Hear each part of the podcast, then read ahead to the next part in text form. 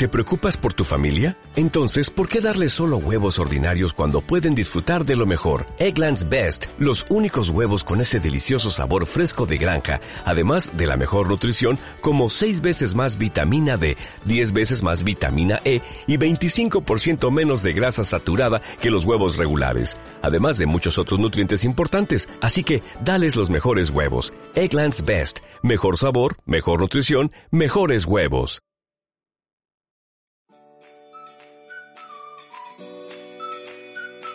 Bienvenidos a Células Empresariales, el intelecto y el arte en los negocios. Bienvenidos a este su espacio donde hemos estado compartiendo experiencias y conocimiento. Gracias a todos ustedes por sus comentarios, por sus aprobaciones, su seguimiento. Estamos en nuestro segundo podcast que estamos transmitiendo desde la ciudad de Mérida, compartiendo con ustedes la agenda de desarrollo sostenible y otros temas. Estamos en la plataforma de iTunes en nuestro canal Desarrollo Sostenible, lo mismo que en ebooks, también tenemos nuestro blog scastor.wordpress de Facebook y en las diferentes redes sociales en la cuenta de Twitter.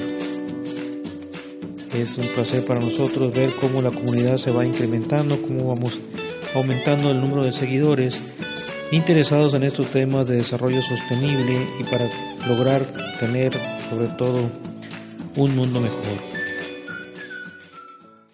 Hoy tengo en mis manos el documento emitido o remitido en la cumbre de las Naciones Unidas para la aprobación de la Agenda de Desarrollo.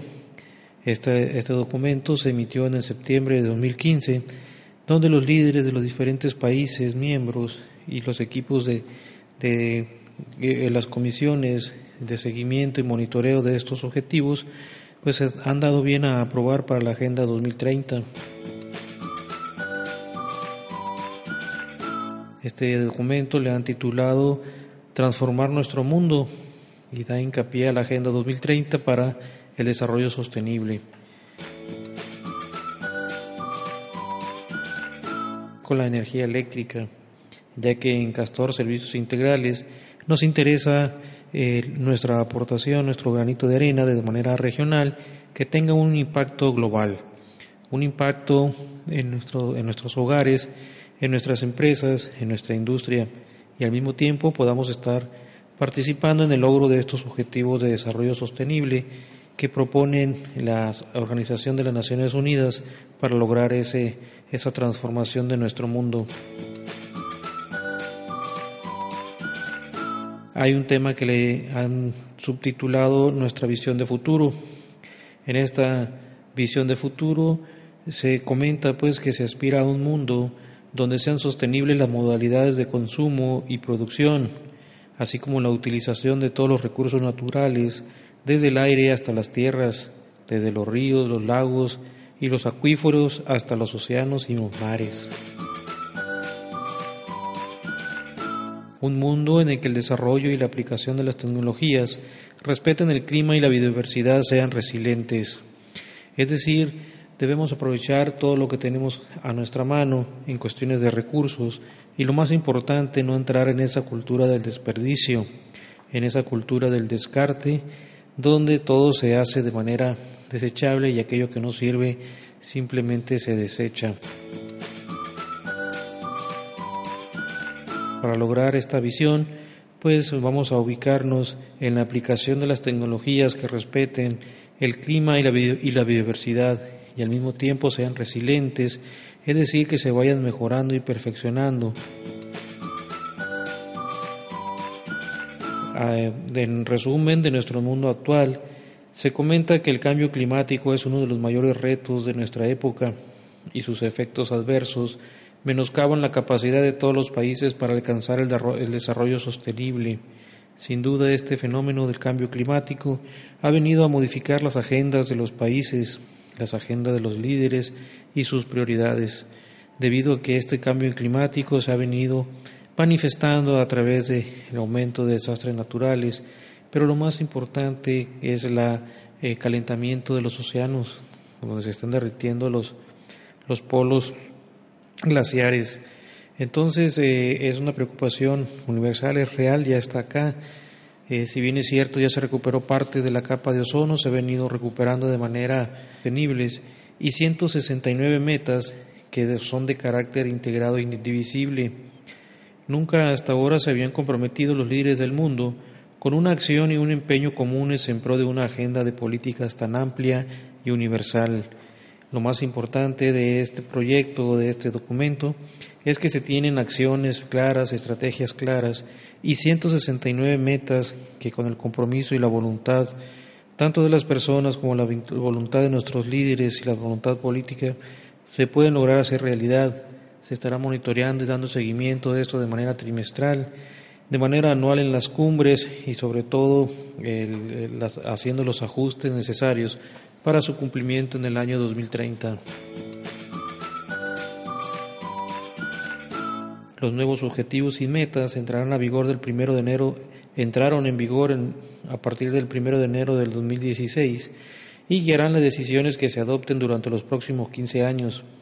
Todos trabajaremos para implementar la agenda de nuestros, de nuestros propios países y en los planos regional y mundial, teniendo en cuenta las diferencias o las diferentes realidades, capacidades y niveles de desarrollo de cada país. Los marcos regionales y subregionales pueden hacer que sea más fácil traducir efectivamente las políticas de desarrollo sostenible en medidas concretas a nivel nacional. Aquí es donde entran o donde entramos todos nosotros para hacer esas pequeñas acciones de manera local que impacten a la región, es decir, desde el manejo adecuado de los residuos, tanto los residuos eh, de estado sólido, los residuos electrónicos, los residuos de manejo especial, los, residuos peligrosos, que tengan un, un, buen manejo o un manejo adecuado para que sean eh, llevados a su destino final y se le dé un tratamiento adecuado. El compromiso de cada uno de nosotros desde nuestro hogar desde nuestra industria, de nuestros comercios, es dar ese tratamiento especial. Pues estaremos comentando más adelante cuáles serían esos, esos eh, residuos, tanto los residuos urbanos como los residuos de manejo especial y aquellos residuos que se consideran peligrosos y dañinos que impactan de manera directa a nuestro ambiente, ya sea la contaminación de ríos la contaminación de nuestras tierras y la emisión de partículas al espacio. Los marcos regionales y subregionales pueden hacer que sea más fácil traducir efectivamente las políticas de desarrollo sostenible en medidas correctas a nivel nacional.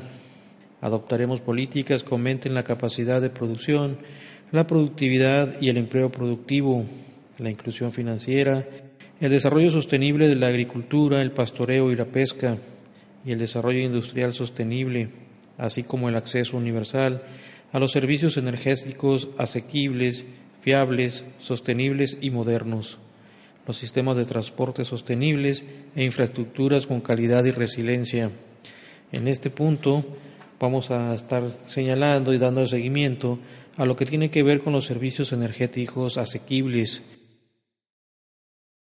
Actualmente, pues se han venido dando de manera eh, pausada, de manera eh, constante, sin embargo, todavía no está al alcance de todo mexicano, todavía no está al alcance del ciudadano de a pie. Pero esa es la lucha, ese es el compromiso. Nos comprometemos a efectuar cambios fundamentales en la manera en que nuestras sociedades producen y consumen bienes y servicios. Debemos estar eh, eh, conscientes de que todos los eh, recursos se van o pueden llegar a tener un agotamiento y sobre todo que se puedan ir reduciendo la forma en que se produce. Tenemos que buscar nuevas formas y entrar en un proceso de innovación constante para hacer más efectivos nuestros procesos, para ser más efectivos en, nuestros, en nuestro medio ambiente.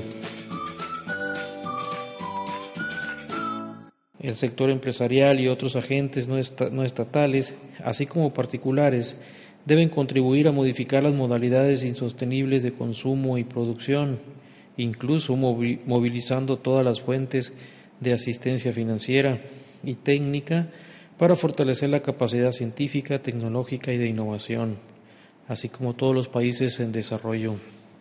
Es importante este punto sobre todo porque aquí es donde entra la voluntad de los líderes, la voluntad con una visión hacia un mundo mejor, hacia un mundo eh, sostenible, que podamos dejar o heredar a nuestras nuevas generaciones, a nuestras futuras generaciones, es decir, a nuestros hijos, pero sobre todo hacerlos de manera consciente, de manera consciente donde podamos decir y establecer el rumbo al que se está llevando tanto el país y en nuestro caso nuestras empresas, hacia dónde estamos llevando nuestro hogar. Es importante entrar en este camino y comprometernos todos desde nuestra trinchera.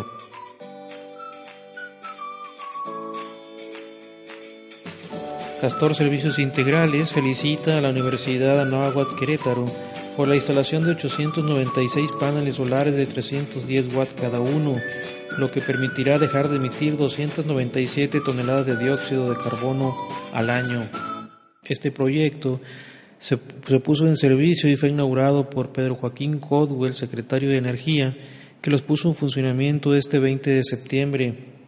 Sin duda, la Universidad Anáhuac Querétaro, en un compromiso firme hacia el desarrollo sostenible, pues da su aportación con estos 277 kilowatts instalados en paneles solares, en sistemas fotovoltaicos.